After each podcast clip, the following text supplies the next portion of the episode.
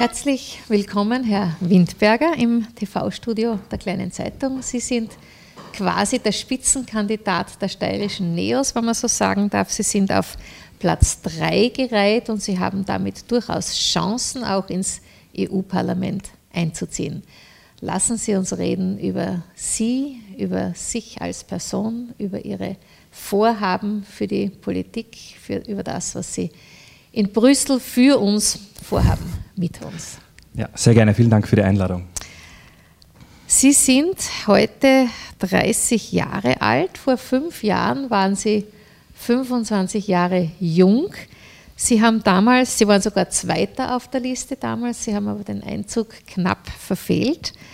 Ähm, sind Sie heute ein anderer als vor fünf Jahren? Also ich glaube, äh, die Begeisterung äh, fürs Thema für Europa ist, äh, ist die gleiche geblieben, wenn nicht sogar stärker geworden durch die Rahmenbedingungen, in denen wir uns befinden, mit Trump einerseits, Russland andererseits. Ah, hat sich viel verändert. Ja, hat sich viel verändert und ähm, für mich war wichtig, also ich habe immer große Begeisterung für, für das Thema gehabt, zu sagen, wenn, sich, wenn da eine Möglichkeit ist, sich einzubringen, möchte ich die wahrnehmen und habe aus dem Grund nochmal kandidiert, habe aber mich natürlich äh, beruflich, persönlich auch, äh, habe einiges dazugelernt, mich da weiterentwickelt und äh, freue mich aber, da zu sein und äh, ja, über Europa zu reden. Schön. ähm, Sie sind ein Vertreter der jüngeren Generation. Sie sind eben genauso wie Claudia Gamon, Spitzenkandidatin der NEOS, 30 Jahre alt. Äh, diese jüngere Generation lebt ihr wahres Leben ja angeblich in den sozialen Medien aus. Äh, sie sind aber im Gegensatz zu Ottmar Karas zum Beispiel oder Andreas Schieder, auch Harald Wilimski, Werner Kogler, eher sparsam vertreten, habe ich gesehen. Twitter und Facebook, da üben sie sich in, in Enthaltsamkeit. Warum eigentlich? Na, ich habe äh, also schon einiges gepostet, was man so Facebook, auch Twitter äh, Twitter aber jetzt natürlich nicht in dem Ausmaß wie jemand, der sich äh, Vollzeit mit der Politik beschäftigt, weil es für mhm. mich auch ein bisschen ein, äh, ein Spagat ist, einerseits mit der Berufstätigkeit, andererseits mit der Begeisterung für, das Thema Europa. Und ja, glaube, dass ich da eine gute Balance habe. ist natürlich, wenn man jetzt dann Vollzeit in dem, in dem Geschäft unterwegs ist, ist eine andere Sache. Mhm. Kann man, hat man mehr Zeit, sich darauf auch zu konzentrieren. Über Ihren Beruf werden wir dann gleich noch reden. Eine Frage nur vorab, mhm. wenn Sie es schaffen sollten mit dem Einzug ins EU-Parlament, ähm, müssten Sie das dann aufgeben oder können Sie beides parallel machen? Was haben Sie da vor? Ja, also ich glaube, äh, dass äh, das Europaparlament äh, verdient, absolut ernst genommen zu werden. Da gibt es einige Abgeordnete, die das sehr gut machen, die damit Begeisterung herangehen. Und wenn man es voll ernst nimmt, ist es natürlich auch ein Fulltime-Job, auch Wochenenden, Montag bis Donnerstag in Brüssel, Straßburg, Freitag dann in Wien, in den Bundesländern, am Wochenende auch bei Diskussionen, Parteiveranstaltungen. Äh, ich glaube, das äh, haben in Österreich haben das einige vorgezeigt, wie das gehen könnte, ohne jetzt inhaltlich sie zu unterstützen, aber die Ulrike Lunacek oder der Ottmar Karas machen das sehr gut. Auf der anderen Seite gibt es auch Abgeordnete, die das äh, leider nicht so ernst nehmen. Da gibt es ja den einen Rumänen, der 600 Mal auf Ja klickt im EP mhm. äh, zum Beispiel. Also das ist, äh, ist ein Spagat, aber für mich ist eben die Begeisterung sehr groß. Ich glaube, äh, wir müssen viel umsetzen in, in Europa und das wäre auf jeden Fall ein Vollzeitjob für mich. Mhm. Die Listenerste, Claudia Gamon, habe ich schon erwähnt. Die Listenzweite, die Daniele Ganser, ist so ein bisschen ins Kreuzfeuer der Medien geraten, weil sie über ihr Profil, wir haben über die sozialen Medien gesprochen, über ihr Profil ähm, Verschwörungstheorien geteilt hat, sage ich jetzt mal einfach so, also Seiten, die da ein bisschen anrüchig waren. Ähm, ist das inzwischen ausgeräumt? Absolut. Sie haben bei den Vorwahlen, es waren ja offene Vorwahlen bei den Neos, eigentlich mehr Stimmen bekommen als die Zweitgereihte. Der Parteivorstand hat dann aber eine Umreihung vorgenommen. Ähm, ärgert Sie das? Nein, natürlich hätte ich es gerne, gerne auf der 2 gemacht, aber ich habe da vollstes Vertrauen, dass die Claudia Gamon und die Karin Feldinger das sehr gut machen werden.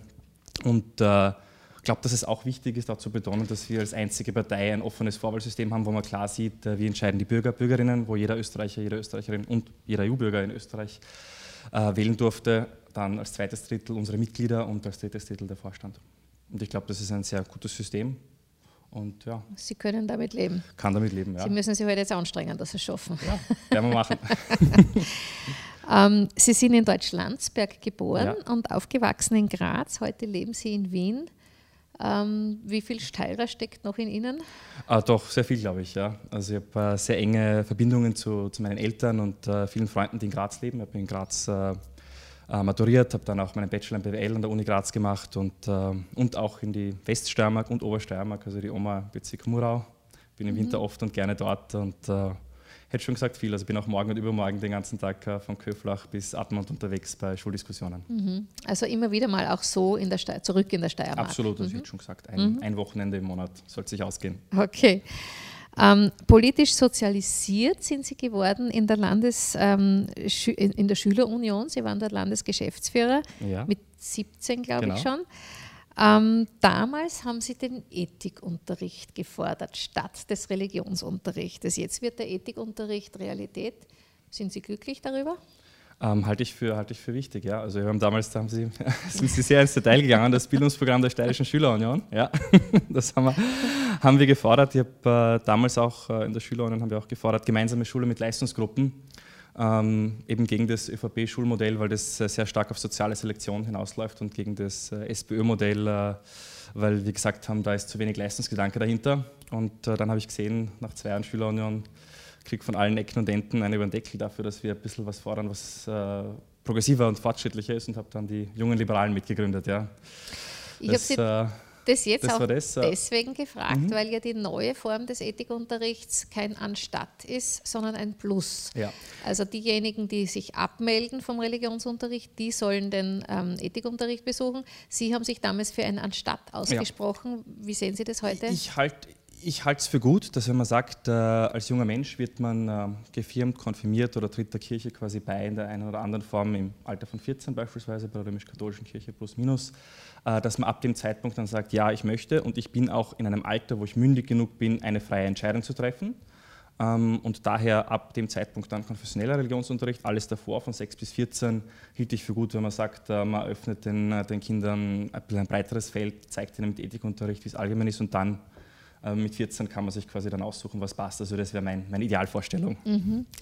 Interessant ähm, ist die Frage sozusagen der religiösen Zuwendung auch in Bezug auf die mhm. sogenannten Werte, von denen immer die Rede ist. Auch im Zusammenhang mit der EU ist viel von Werten die Rede. Mhm. Ähm, wie viel haben die Werte, die bestimmend sind für Europa, die Europa einen, die sozusagen das gemeinsame Ganze bedeuten, wie viel hat das Ihrer Meinung nach mit Religion zu tun? Ich glaube, dass äh, sehr viel von dem, was uns in Europa eint, also das, äh, wo wir auch als Neos sagen, wir wollen dieses europäische Lebensgefühl verteidigen, wir wollen diese europäische Realität, die wir haben, äh, beibehalten gegen die, die Populisten, die uns da trennen wollen und, und spalten, gegen einen Trump, einen Salvini, einen Orban, dass, wir, dass das ganz stark basiert auf den Werten der Aufklärung, auf, auf der Renaissance, aber natürlich auch auf äh, gewissen christlich-sozialen Werten, die, die, sagen wir mal so, wenn ich mir die kleinen Seiten erlauben darf, bei der ÖVP durchaus Verluste gegangen sind. Mhm. Ähm, beruflich haben Sie sich der Wirtschaft zugewandt im Zuge Ihres Studiums. Sie haben mhm. nämlich ähm, Wirtschaft studiert, Sie haben schon erwähnt, ähm, wie übrigens auch Claudia Gamon. Ähm, schlägt Ihr Herz eigentlich eher für die Arbeitnehmer oder für die Arbeitgeber? Ähm, ich glaube, dass es kein Entweder-Oder ist. Ich glaube, dass es ganz wichtig ist, da äh, beide Seiten zu verstehen ich habe äh, zu meinen Studienzeiten hier bei der Magna zum Beispiel da äh, auf Fließband gearbeitet, habe da eine Erfahrung gesammelt, habe eine ganz andere Erfahrung gesammelt, dass ich bei der Wirtschaftskammer im Außenhandelscenter in, in Bangkok war. Ich glaube, äh, was man immer machen sollte, ist nicht nur auf eine Seite sich einzulassen, zu sagen, okay, ich bin jetzt auf der Seite der Arbeitnehmer, Arbeitnehmerinnen, Arbeitgeber, Arbeitgeberinnen, sondern sich anzuschauen, was ist das Beste für uns als Gesellschaft. Sie waren dann eine Zeit lang in London, ich glaube mhm. als Unternehmensberater damals genau. unterwegs und ähm, sind 2011 nach Bangladesch gezogen, mhm. habe ich nachgelesen. Ja. Sie haben dort Erfahrungen in der Entwicklungspolitik gesammelt, Sozialunternehmen bei der Gründung begleitet. Mhm. Heute arbeiten Sie, da muss ich jetzt noch einmal nachlesen, dass ich es richtig sage, als Entwicklungsexperte bei der United Nations Industrial Development Organization. Genau. Was genau tun Sie da? Äh, bei der UNIDO ich, äh, unterstütze ich einige Bildungsprojekte, vor allem in Afrika. Da geht es äh, darum, dass wir durch äh, sogenannte Public-Private Partnerships äh, verschiedene Länder dabei unterstützen, einen, einen Lehrlings, eine Lehrlingsausbildung zu schaffen, die den Bedürfnissen des Marktes auch entspricht. Also konkret, wir wissen alle, es gibt viele junge Menschen, die sind arbeitslos in Afrika. nicht wenige davon versuchen dann den gefährlichen Weg übers Mittelmeer, weil sie vor Ort keine Perspektiven haben.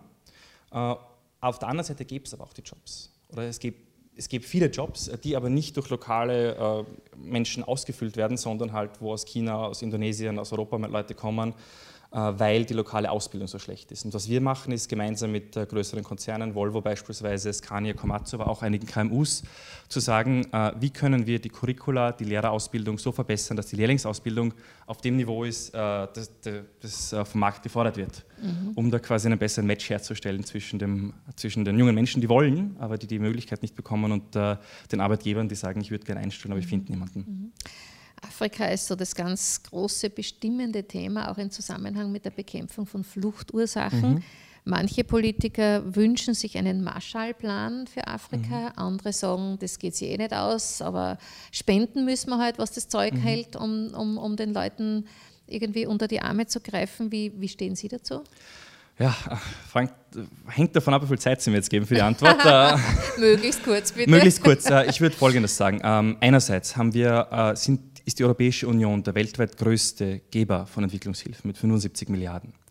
Andererseits ist diese Entwicklungshilfe nicht koordiniert. Äh, jedes, jeder Mitgliedstaat koch, kocht quasi da sein eigenes Süppchen. Österreich mit 100 Millionen bei der ADA beispielsweise, bei der Austrian Development Agency. Äh, ich hielte es für sehr wichtig, hier als Europäische Union die Kräfte zu bündeln, eine gemeinsame Entwicklungshilfeagentur zu schaffen, nach dem Vorbild von USAID, wo wir mit klarem Fokus gemeinsam konzertiert sagen, hier sind die Prioritäten für uns, diese und jene Projekte unterstützen wir und nicht jedes Land macht quasi sein eigenes Ding, was dann eben wenig effektiv zu den großen Problemen führt, die wir haben. Was stelle ich mir konkret vor damit? Äh, vor Ort einerseits äh, glaube ich, dass äh, wir sehr viel mehr Chancen vor Ort liefern müssen. Das sind Bildungsprojekte, wo man sagt, man sorgt dafür, dass dort die Jobs, die es gibt, ausgefüllt werden, nicht unähnlich dem, was ich bei der UNIDO mache. Andererseits glaube ich, dass es sehr wichtig ist, äh, zum Beispiel jetzt in Afrika, in, in Sub-Saharan Afrika, wo 60 Prozent der Bevölkerung von der Landwirtschaft lebt, da ein, äh, eine komplett andere Landwirtschaftspolitik zu machen. Also die Europäische Union, jeder dritte Euro, den die EU ausgibt, äh, äh fließt 375 äh, Milliarden von 1300, glaube ich, sind äh, fließt in die gemeinsame Agrarpolitik und die führt leider dazu, dass vor Ort den Menschen der Boden unter den Füßen weggezogen wird, weil sie einfach, äh, weil hochsubventionierte spanische Tomaten billiger sind als die vor Ort hergestellten, weil niederländische Tiefkühlhändeln äh, dort in den Supermärkten zu finden sind und weil im, in, äh, in, Ghana, was äh, der weltweit größte Markt ist für Ananas, äh, anbaut, Ananassaft dann in Ungarn verpackt wird durch mhm. Subventionen. Das mhm. halte ich für wenig nachhaltig mhm. und, äh, und unfair. Und äh, da zu sagen, wir sind für freien Handel, äh, wäre eine große Hilfe. Es klingt ja eigentlich ganz einfach. Mhm. Nicht? Alle tun sich zusammen, äh, beschließen gemeinsam, was sie machen. Es gibt für jeden einen limitierten Geldbeitrag. Also mhm. klingt ganz einfach. Ist es einfach an den, an den egoistischen Wirtschaftsinteressen der einzelnen EU-Länder gescheitert bislang oder was ist der Grund, wieso das nicht funktioniert? Ja, also es gibt natürlich einzelne EU-Staaten, die sehr starke ähm, regionale Interessen haben in Afrika. Wenn ich mir beispielsweise anschaue, die Verbindungen von Frankreich zu den ehemaligen französischen Kolonien, auch wirtschaftlicher Natur, was hingeht bis ins, wenn wir jetzt ins Detail gehen, in Wahlkampffinanzierung für Sarkozy von verschiedenen mhm. afrikanischen Diktatoren. Also das ist äh, äh, sehr stark national gedacht statt europäisch, was, äh, was echt zu ändern ist. Und andererseits äh, natürlich auch, was äh, die Landwirtschaftssubventionen betrifft, äh, eine starke Lobby. Also mhm. wenn ich jetzt sage, ich möchte reformieren, wird gleich gesagt, na, aber was ist mit den Bergbauern, was ist mit der Biolandwirtschaft? Das sind 20 Prozent von der gemeinsamen Agrarpolitik, die für Biodiversität, äh, für Steilflächen, Maat und so weiter ausgegeben werden. Und die 20 Prozent kann man beibehalten. Mhm. Nur wenn ich mir auf der Transparenzdatenbank anschaue, dass die Stiftung fürs Liechtenstein eine Million bekommt, äh, Agrarsubventionen, dass ein burgenländisches Weingut 900.000 bekommt, denke ich mir, die können ja alle gern tun, was sie wollen, aber mit unserem Steuergeld, ich weiß nicht. Und äh, dann auch äh, Agrarkonzerne wie, wie, wie Danone mit hochsubventionierten Milchpulver, äh, lokale Märkte in, im Senegal zum Beispiel zerstören, das äh, ist, ist einer der Haupttreiber für, für Migration. Also es gab, vielleicht wenn ich noch kurz einen Satz ins Detail gehen darf, im, im letzten Jahr im Europäischen Parlament auch äh, äh ein, ein, ein, Hearing mit äh, dem Chef der Kleinbauern aus Burkina Faso und der hat gesagt, äh, naja, sehr viele Leute, die bei uns in Landwirtschaft tätig waren, die sind jetzt bei den islamistischen Rebellen, bei der Al-Qaida im islamischen Maghreb. Mhm. Nicht, weil sie so begeisterte Islamisten sind, sondern weil sie die einzigen sind, die Geld zahlen weil in der Landwirtschaft durch die europäischen Subventionen, durch die äh, erwähnten Produkte, die vor Ort kein Auskommen haben und die haben nur die Wahl zwischen, wer auch immer mir was zahlt, oder flüchten. Mhm. Und ich glaube, dass wir daher unserer Verpflichtung nachkommen sollten und nachhaltig und fair, äh, für nachhaltigen und fairen Handel uns einsetzen sollten. Mhm. Ähm, jetzt haben Sie anderes Feld, auf dem Sie sich betätigt haben, mit proeuropäischen Partnern in Ungarn, in der Slowakei, ja. in Polen ähm, die New Central Europe Initiative aus der Taufe gehoben, also eigentlich mit Vertretern aus genau jenen Staaten, den Visegrad-Staaten, die, die normalerweise so gar nicht integrativ ähm, mhm. wirken, sondern die eben sehr nationalstaatlich geprägt ja. sind. Was ist das Ziel dieser Gruppe?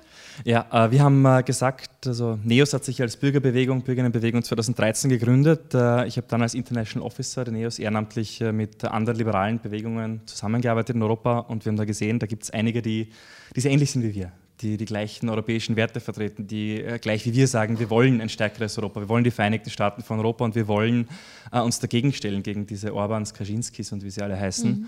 Äh, und haben dann gesagt, mit Momentum eben, die, die momentan auf gutem Weg, da, äh, guten Weg sind, die Hauptoppositionspartei zu sein in, in Ungarn mit der progressiven Slovensko, die jetzt seit kurzem die slowakische Präsidentin stellen und äh, den Bürgermeister von Bratislava und äh, mit Nowoczesna in Polen. Wir tun uns zusammen und versuchen hier Alternativen zu entwickeln. Wir sind in einem ständigen Austausch, äh, machen gemeinsame Aktionen. Die Claudia war in den letzten äh, Tagen auch, auch in Bratislava und in Budapest und für gemeinsame Sachen. Wir haben in der Steiermark zum Beispiel, damals im Landtagswahlkampf, haben wir auch mit den Slowenen an diesem Grenztisch da in der Südsteiermark, wo die eine Hälfte ist in Slowenien, die eine Hälfte in der Steiermark, haben wir eine Aktion gemacht mit den Slowenen.